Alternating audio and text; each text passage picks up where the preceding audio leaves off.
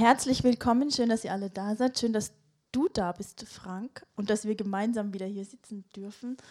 Wir haben vor knapp zwei, drei Monaten ähm, über mein Buch gesprochen und haben dann hinterher so uns überlegt, es wäre doch witzig, wir tauschen dann die Rollen und äh, hier sind wir. Ich stelle dich kurz vor, ich glaube, die meisten kennen dich, aber man macht es so, habe ich mir sagen lassen.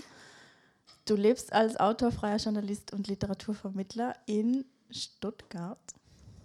Dein zweiter Roman Fake war 2019 für den Hotlist-Preis nominiert und wurde vom Land Baden-Württemberg 2020 durch ein Jahresstipendium für Literatur ausgezeichnet.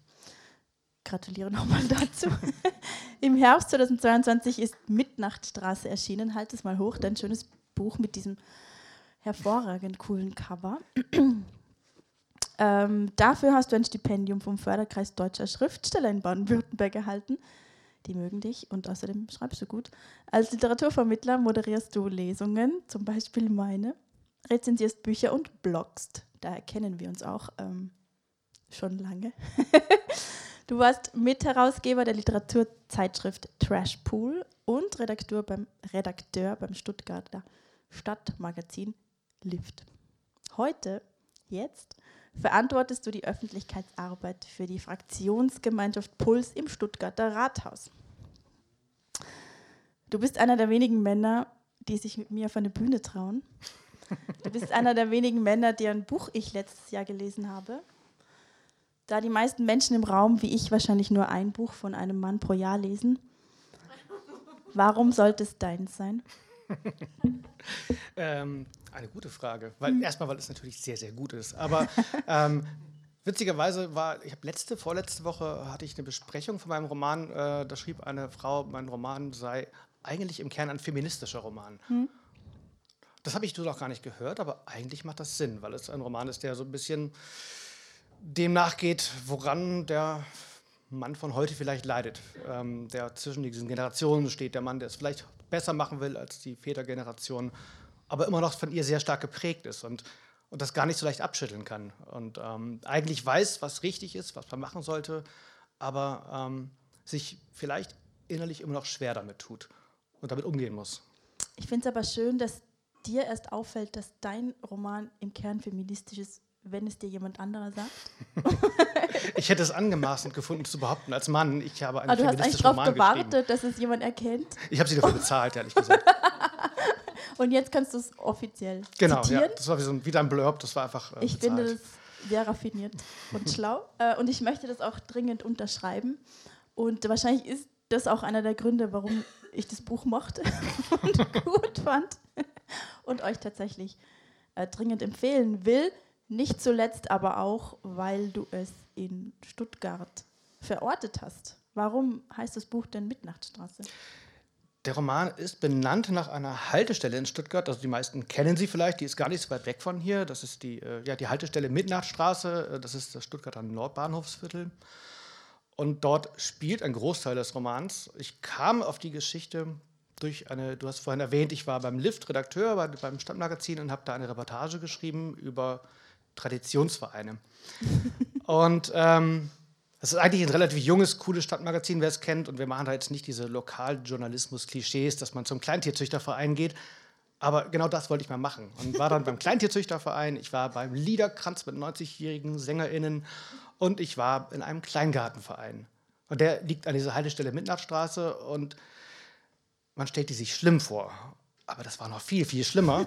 äh, weil mir der damalige Vorsitzende, das war der Jüngste im Verein, der war 42 und der sollte von den Alten da abgesägt werden. Oder die haben ihn, ja. Hast du den dann auch interviewt? Der hat mich okay. rumgeführt, weil er mhm. wusste, er steht eh auf der Abschlussliste. Und dann ähm, hat er mir einfach alles gezeigt, äh, welche Probleme dort herrschen und mit, über, mit Kamera überwachten Lauben und mit äh, ja, Rauchen im Vereinsheim, Familien, die angefeindet und ausgeschlossen werden, Rassismus, was so alles dazugehört.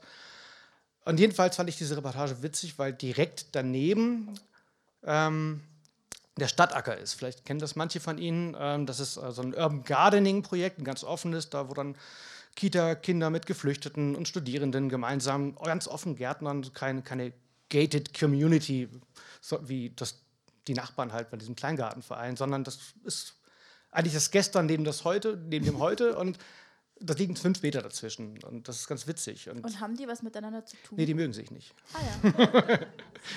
Äh, und das fand ich schräg, weil da so ja die Zukunft und die Vergangenheit so nahe beieinander liegen. Und das ist im ganzen Stadtteil so weil dieser, dieses Nordbahnhofsviertel ist so ein altes ähm, Eisenbahner Arbeiterviertel, war so einer der, der, ersten Arbeiterviertel in Deutschland sogar. Und jetzt ist das so eine gentrifizierte Gegend, es fängt zumindest an, in die Richtung zu gehen. Und direkt nebenan entsteht das Rosensteinviertel, ein ganz neuer Stadtteil soll da entstehen. Und da ist auch das Gestern neben dem Alten. Und, und Mitternachtstraße, man denkt an Mitternacht so ein bisschen. Das ist zwar von Hermann von Mitternacht, dem, dem äh, Ministerpräsidenten vom ersten württembergischen Königreich äh, benannt, aber ich dachte schon auch an die Mitternacht und an diesen Umbruch zwischen gestern und heute. Der eine Tag endet, der neue beginnt und da steht dieser Ort. Da steht aber auch die Figur, Malte, die Hauptfigur, der eben noch geprägt ist von seinem Vater, von dieser Vätergeneration, aber auch der Vater von Kindern ist, von einem Teenagerjungen, der eigentlich fürs, fürs Morgen kämpft als Klimaaktivist. Und er ist so zwischen diesen Generationen und steht auch im Leben zu, an einer Bruchstelle, wo er nicht mehr weiß, auf welche Seite gehört er eigentlich? Und, und das fand ich spannend, diesen, weil das so viel in diesem Namen drinsteckt und eigentlich ist es nur eine Haltestelle. Ja, und hast du dann diese Reportage geschrieben und da gleich schon gemerkt, da steckt doch ein Roman drin?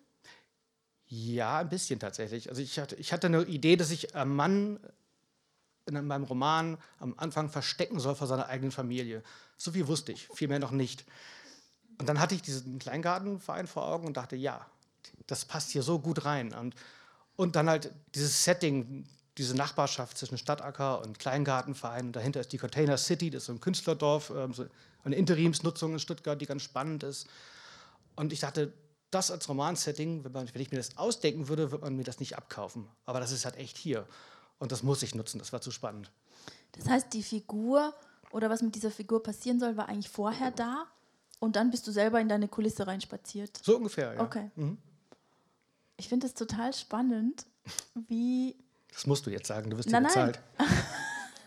wie, also wie du sagst, wie man dann plötzlich spürt, hier funktioniert das und hier kann ich das verorten und hier kann ich das erzählen. Und auch irgendwie gut, also ich mag das ja, dass es dann aus der Umgebung kommt, dass es nicht großartig erfunden ist oder man sich nicht genau weiß, wo soll ich das hin tun, sondern dass du sagst, ich war da, ich habe es gesehen, ich habe irgendwie so aus dem Vollen gegriffen mhm. und mir gedacht, da passen alle diese Themen rein. Und dann ist es, glaube ich, auch sehr authentisch. Ja, ich, ich schreibe auch gerne über Orte, die ich kenne. Ich, ich glaube, es gibt genug Berlin-Romane und Provinzromane, es schreibt aber kaum jemand über Stuttgart. Und dabei ist es eigentlich eine wahnsinnig spannende Stadt, weil hier in diesem Kessel alles so eng beieinander liegt. Und da entstehen auch Konflikte und die, die Gegensätze sehr nah beieinander. Und das finde ich spannend. Jetzt hast du ja schon erwähnt, äh, dein Protagonist ist ein Mann. Bei mir liegt der Fokus ganz klar auf den Frauen und ich werde dann ganz oft nach den Männern gefragt. Also es das heißt dann immer, ja, okay, aber wie geht es den Männern denn gerade? Wo stehen die Männer? Wie ist so die Gefühlswelt der Männer? Und ich möchte ehrlich gesagt die Gelegenheit nutzen und diese Frage einfach an dich weitergeben. Ich äh, möchte nicht für mich sprechen. Nein, aber. aber in meiner Figur steckt natürlich auch einiges von mir, weil äh, der ist 42 ähm, im Roman. Ich werde jetzt 43 am Montag. Also wir, wir sind im ähnlichen Alter und äh, er war Journalist beim Stadtmagazin, hat zwei Kinder, die sind anders alt als meine, aber er steckt in einer Lebenskrise, weil er überfordert ist von den Anforderungen des Alltags gerade an ihn. Jan, hast du das Gefühl, so geht es vielen Männern auch in der Realität?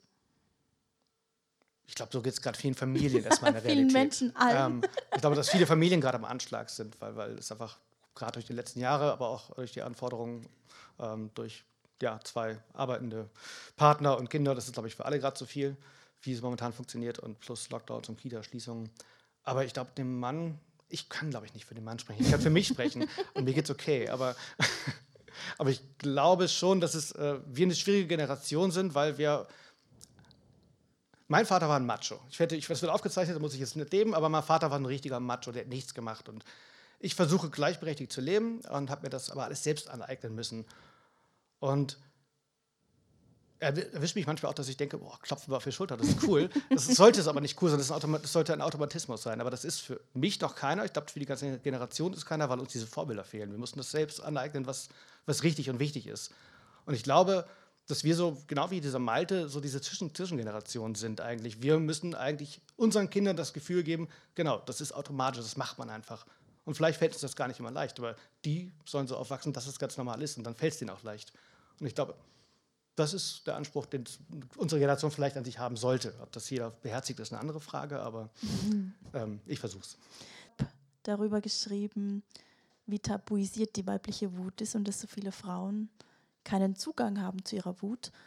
Und du hast darüber geschrieben, wie Männer versuchen, diese Wut zu zügeln, um nicht zu eskalieren. Glaubst du, da liegt auch viel darin, wie unterschiedlich wir die Geschlechter sozialisieren?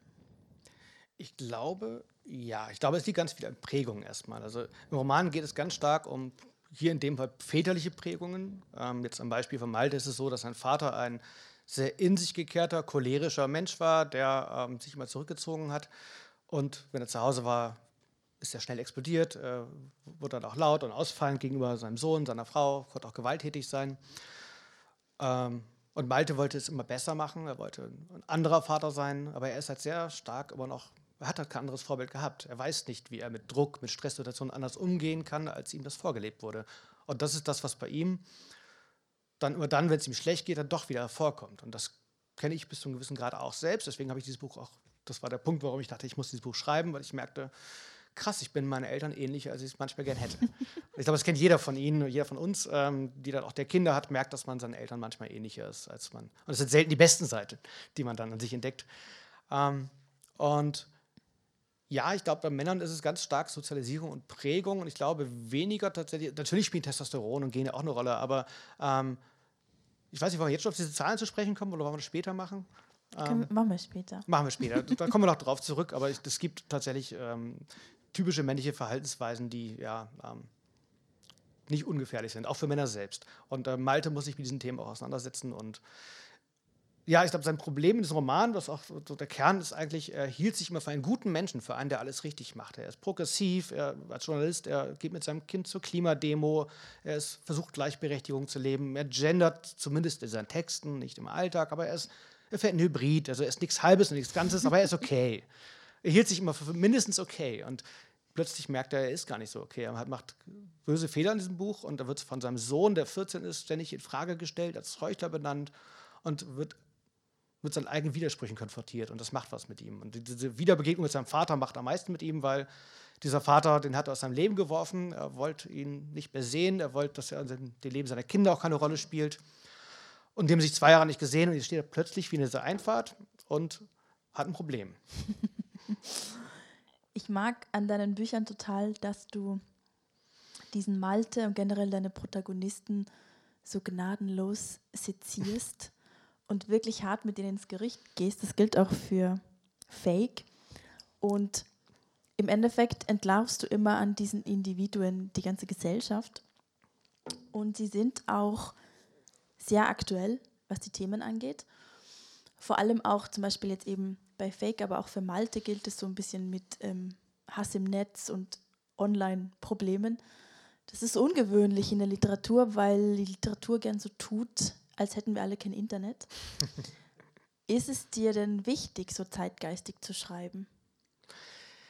Ich schreibe halt über, über das, was mich irgendwie umtreibt und beschäftigt. Ähm, der Roman, ich hab, war ja lange beim Stadtmagazin Lift äh, als Redakteur und äh, ganz viele Themen, die mich da äh, umgeben haben, sind da so reingeflossen. Und ich bin natürlich auch auf Twitter sehr aktiv, ähm, bin in dieser Bubble da irgendwie, diese Literaturbubble, aber auch politisch äh, irgendwo interessiert und ich nehme ganz viel davon mit und wahr und das das fließt da alles irgendwie ein, weil ich äh, immer alles einbaue, was mich irgendwie beschäftigt. Und das ist, war aber fake so ähm, und das ist auch in diesem Roman so. Und ich, es ist immer schwierig und es kann einen Roman zu schreiben über die Gegenwart, weil bis der dann rauskommt, ist sie vielleicht überholt.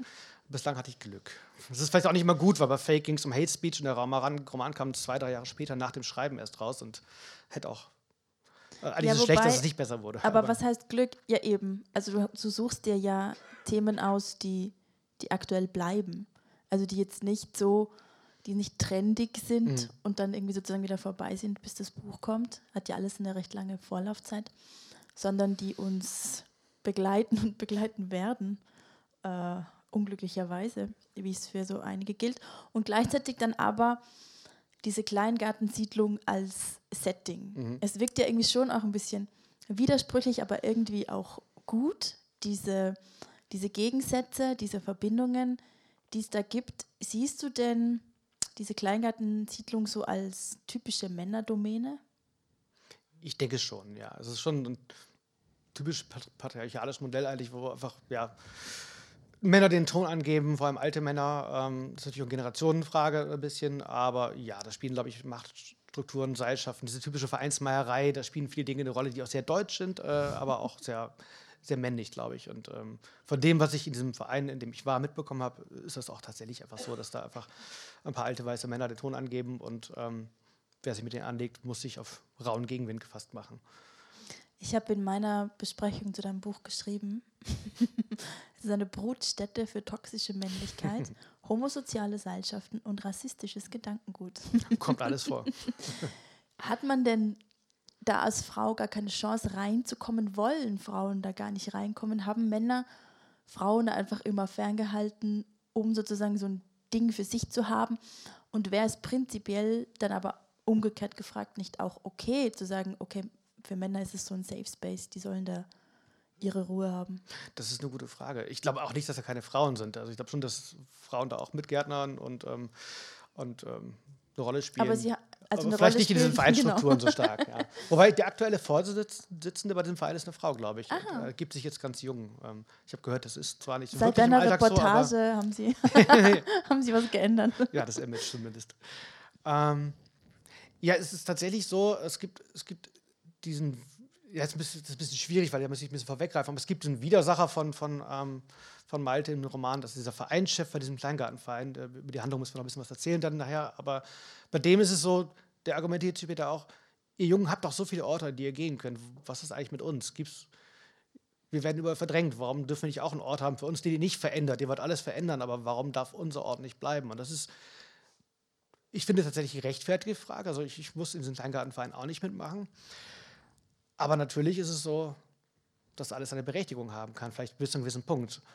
Und das ist bei meinen Figuren immer ganz wichtig. Ich stelle die zwar als Stereotypen vor am Anfang, das sind zum Teil wirklich Klischeebilder, aber ich breche die auch immer auf. Gerade dieser Heinz, der später noch eine Rolle spielt, das ist schon ein Schwein, das ist ein Machtmensch, ein widerlicher Typ, genau wie man sich vorstellt. Aber auch der hat seinen Schmerz, seinen Kern, das ist ein man versteht ihn vielleicht irgendwann bis zu einem gewissen Punkt und das finde ich ganz wichtig. Und ich glaube auch, dass ja, so, auch solche Domänen können irgendwie die Berechtigung haben, aber auch die müssen natürlich sich irgendwie öffnen mit der Zeit gehen, ein bisschen zumindest.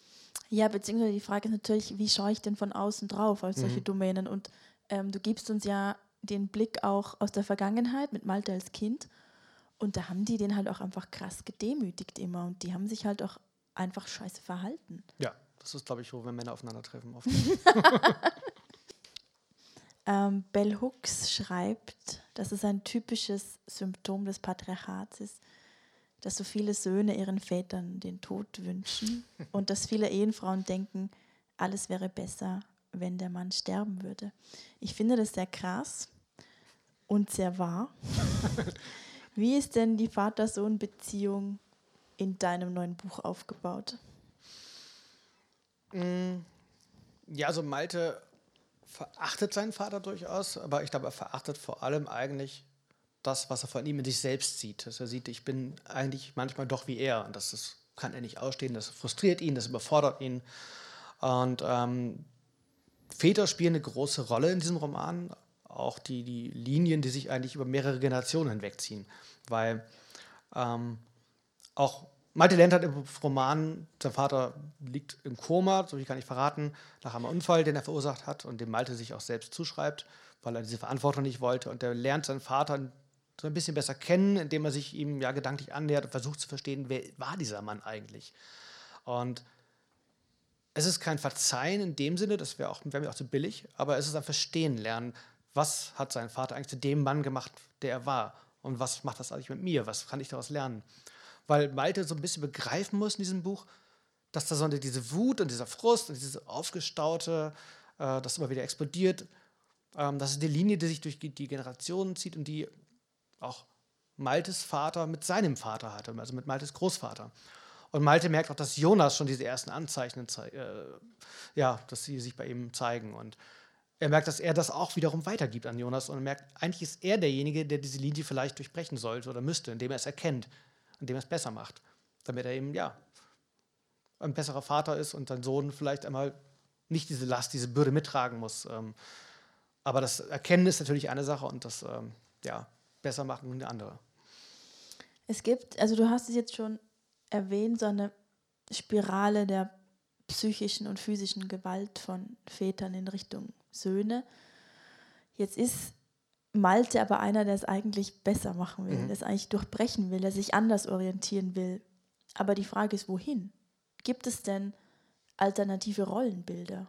Das ist das Problem. Man muss sie erfinden. Ja, das ist tatsächlich ohne Vorbilder und man muss versuchen, einen, ja, einen neuen Modus zu finden, wie man das besser, wie man es gut macht. Aber ich glaube, es braucht eine Generation mehr. Ich glaube, unsere kann versuchen, das zu adaptieren und zu erkennen, was muss passieren, aber dass es einen Automatismus gibt oder einfach eine Selbstverständlichkeit, äh, anders zu leben, ich glaube, das können wir noch gar nicht.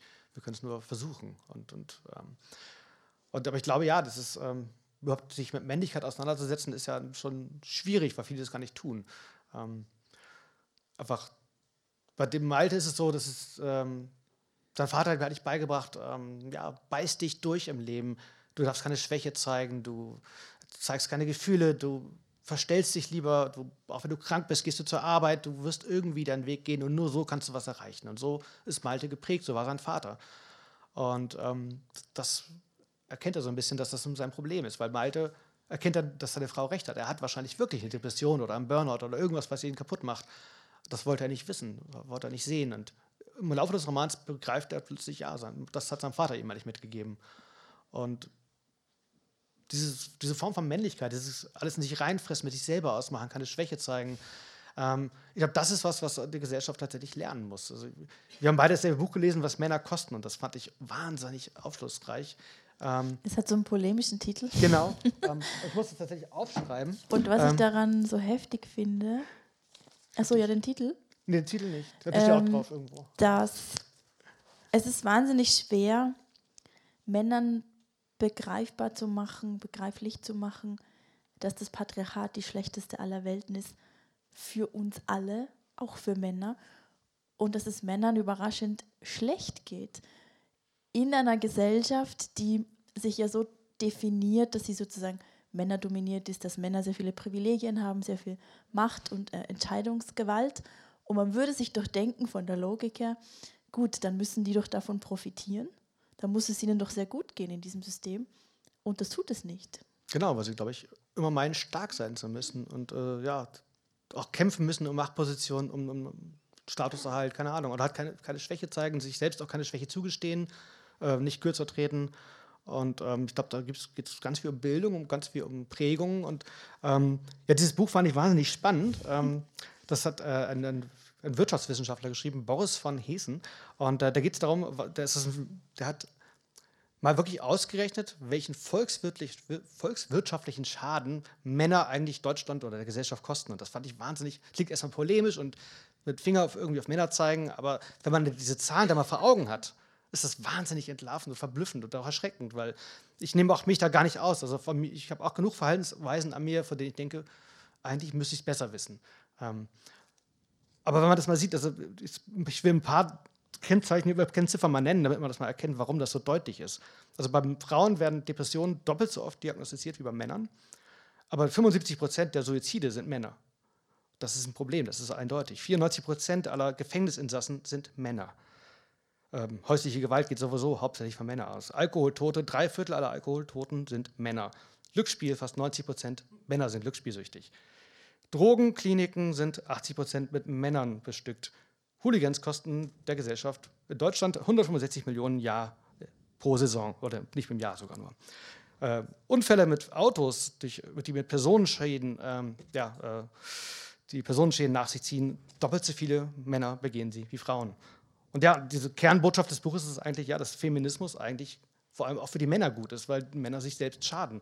Und es geht gar nicht darum, du bist ein Mann, du bist schlecht, sondern ähm, wie kann man diese Dinge aufbrechen, was, was ist da schiefgelaufen. Und ganz einfache Antwort gibt es, glaube ich, darauf nicht, aber man muss aufklären, Angebote schaffen, Bildung und hat ja besser vorleben, vielleicht seine eigenen Kindern.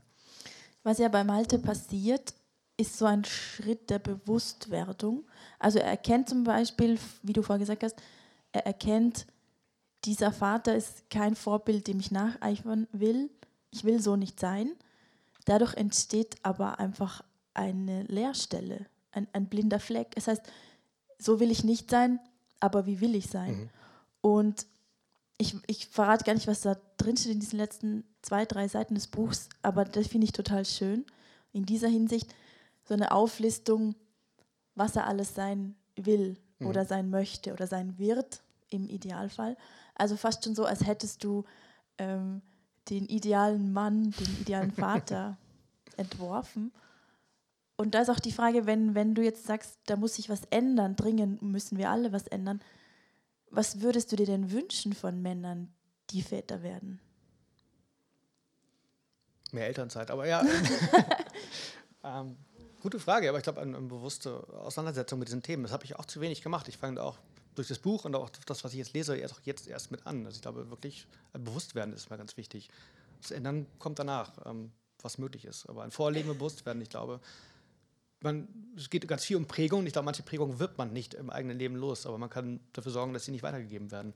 Und ich glaube, das Vorleben, Vorbild sein und ähm, ich glaube, das ist schon mal sehr viel wert, wenn man äh, ähm, ja, diese Dinge einfach nicht immer noch weiterträgt und ähm, seine Kinder anders aufklärt und eben nicht dieses schlechte Männervorbild ist. Ähm, auch wenn man, also ich behaupte nicht, dass ich ein permanent gutes Vorbild bin. Ich habe, glaube ich, viele Fehler, ich habe viele Dinge, die ähm, auch durch solche Prägungen entstanden sind, äh, erkenne ich bei mir selber und kann sie nicht abschütteln.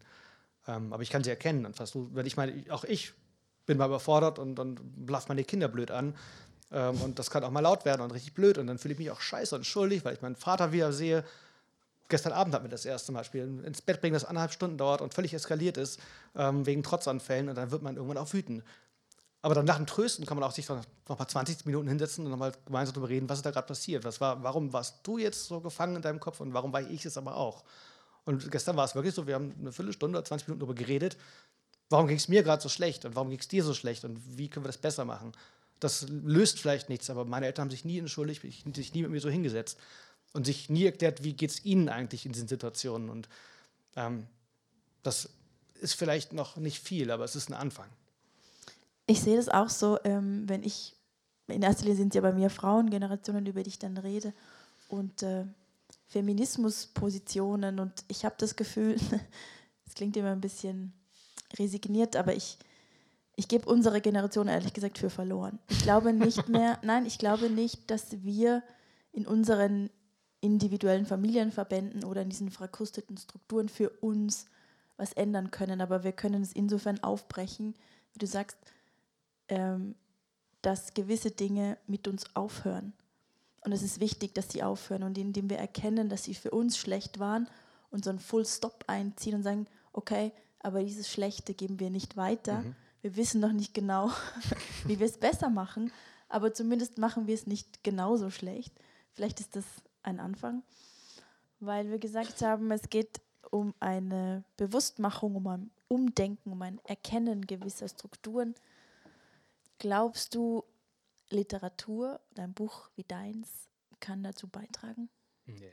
das ist, glaube ich, ein bisschen Preaching to the uh, Converted. Ich glaube, wer solche Bücher liest, der, ähm, bin ich glaube, hör mich, ähm, der wird wahrscheinlich nicht vielleicht Neues erfahren, ich hoffe es, und vielleicht auch Neues lernen, aber ich glaube, dass man dann für das Thema schon offen ist. Und ich glaube, Menschen, die für ein Thema nicht offen sind, erreicht man für ein Thema heutzutage dieser etwas gespaltenen und aufgeheizten Gesellschaft schwierig. Kannst du nicht mit einem positiven Schlusswort enden? Nein. Gut. Das ist toll moderiert. Das ist doch ein, und wir hatten ich finde ein klares finde, Nein auch okay. Nein, ich fand, das war ein schöner Abend und das ist doch ein positives Ich finde auch, ähm, ich danke Fazit. dir, ich danke euch. Es dürfen natürlich auch Fragen gestellt werden. Ich wollte gerade sagen, bist du offen, falls jemand Hängt von der Frage ab natürlich. Von euch sich noch ein klares Nein holen will. Anschließend die, an die letzte Frage von Mareike an Frank, äh, die du so, mit, so vehement mit Nein beantwortet hast, dass das du glaubst, ich auch keine Lust mehr, dein, dein, dein Buch, so. dass dein Buch nichts bringen wird, dann ganz, ganz polemisch. Aber warum hast du es dann geschrieben? Ich bin ja kein Aktivist. Ich schreibe ja Bücher, die äh, ich schreibe sie erstmal auch für mich. also, äh, ich, ich schreibe nicht um, mit der klaren Botschaft, ich will die Welt verändern. Das ist nicht mein literarischer Anspruch. Ich versuche Grautöne zu zeigen. Ich zeige auch, bei mir ist das nicht schwarz und weiß und alles richtig und falsch. Ich versuche es eigentlich eher sehr, sehr ambivalent zu zeichnen und ähm, sehr auch, gehe auch mit meinen eigenen Ambivalenzen da sehr stark ins Gericht und sehr hart ins Gericht. Ähm, da steckt auch schon noch einiges von mir drin. Ich verrate nur nicht was. Aber nee, ich, ich weil ich ich schreibe keine Bücher, die eine klare Botschaft haben. Was ist. Ich glaube nicht, dass Literatur, also so wie ich sie mag und schreibe, Antworten geben kann oder sollte. Ich stelle lieber Fragen. Ja, aber das ich, natürlich kann man natürlich macht das dann was für Menschen, die sich Fragen stellen, die sie sich vorher nicht gestellt haben oder mhm. vielleicht auf neue Antworten kommen. Aber das ist nicht das Ziel, mit dem ich ein Buch schreibe. Ähm, oder wenn, dann mache ich natürlich vielleicht Antworten oder Fragen für mich, aber ähm, ich habe nicht den Leser im Kopf, dem ich sage, du machst jetzt damit was, sondern du hast ähm, hoffentlich einfach eine gute Lektüre gehabt und ich habe meine 2 Euro bekommen. Nein, das war jetzt zynisch.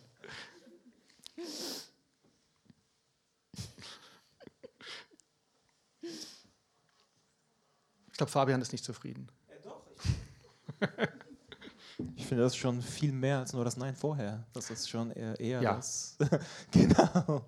ja, ist ja schon mehr ein, äh, äh, erstmal können da Menschen vielleicht was rausziehen. Muss jetzt nicht. Es ist schon der Wunsch. Also, ich habe mein Vater hat es gelesen, vielleicht hat er auch was rausgenommen, aber ähm, ich frage nicht danach.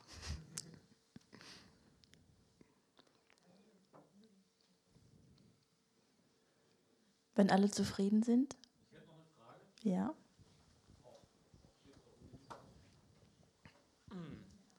Frank, mit welcher Emotion gehen wir denn aus dem Buch raus? ähm, das war mir tatsächlich ganz, ganz wichtig, weil es ein relativ düsteres, äh, niederschmetterndes Buch zum Teil ist, weil ich meine Figur sehr, sehr leiden lasse und die wirklich auch sehr oft bloßstelle. Und das ist manchmal peinlich, manchmal schmerzhaft, manchmal lustig, manchmal alles gleichzeitig. Ähm, und es gibt auch schon sehr düstere Momente und ich wollte mit einem guten Gefühl aus diesem Buch rauslassen. Das war mir mega wichtig und ähm, man geht nicht mit dem Gefühl raus, jetzt ist alles Happy End und gut, aber mit der Zuversicht, dass es gut werden könnte. Und ich finde, das ist schon mal viel wert. Also, dass da vielleicht ein schmerzhaft errungener Erkenntnisgewinn bei der Figur ist und sie vielleicht auf einem guten Weg sein könnte. Das beantworte ich aber nicht final, sondern ich lasse einfach diese Hoffnung, dass er genug gelernt hat, es jetzt besser zu machen und mit sich auch im Reinen zu sein. Und ähm, ich mag man, das ist das Buch, glaube ich, mit dem liebsten Ende, das ich bislang geschrieben habe, weil das habe ich auch, auch schon Monate vorher geschrieben. Das war so eine Art Brainstorming. Ich da ganz, das war eine ganz lange Aufzählung eigentlich, wie so ein Monolog und ähm, musste ganz, der war mal wahnsinnig lang. Ich musste noch kürzen irgendwann, aber ähm, den mag ich sehr, sehr gern und das, ich hoffe, dass der mit dem richtigen Gefühl rauslässt. Das ist auch das Schönste am Buch. Man kann auch einfach nur die letzten drei Seiten. Das stimmt lesen. eigentlich. ja. wenn jetzt alle zufrieden sind. ich bin auch da, wenn jemand mich auch direkt fragt. Manche möchten auch nicht öffentlich was ähm, fragen. Man kann mich glaube, ja direkt ansprechen. auch, wenn ja. jemand mag. Ja, du wenn jemand möchte, mache ich das auch. auch? Ja, klar. Und ich darf noch was ankündigen. Oh, stimmt. Und zwar, wir beide waren tatsächlich schon bei der Leserei Secondo, die hier regelmäßig stattfindet. Und das nächste Mal am 14. Februar kommt Miko Sophie Kümel mit ihrem es wird euch wundern, zweiten Buch, Triskele. Und ähm, wer mag, nimmt sich einfach so einen Flyer mit. Ich lege die da vorne hin. Ich danke euch sehr. Ich danke dir. Ich danke dir, dass du extra aus. Man muss dazu sagen, das wissen vielleicht gar nicht. Viele, Mareike ist extra aus Österreich Mareike, angereist, um mich nicht zu moderieren. vorgestellt hat. Wir hätten uns vielleicht ein bisschen briefen sollen. Ich habe ja. mir so fest vorgenommen, mich vorzustellen. Es ist die Arroganz der Österreicher. Wir denken, ja. uns drei Leute kennt jeder. Dankeschön. Vielen Dank Danke für deine schöne Moderation, für die Einladung ähm, und fürs Kommen natürlich. Danke.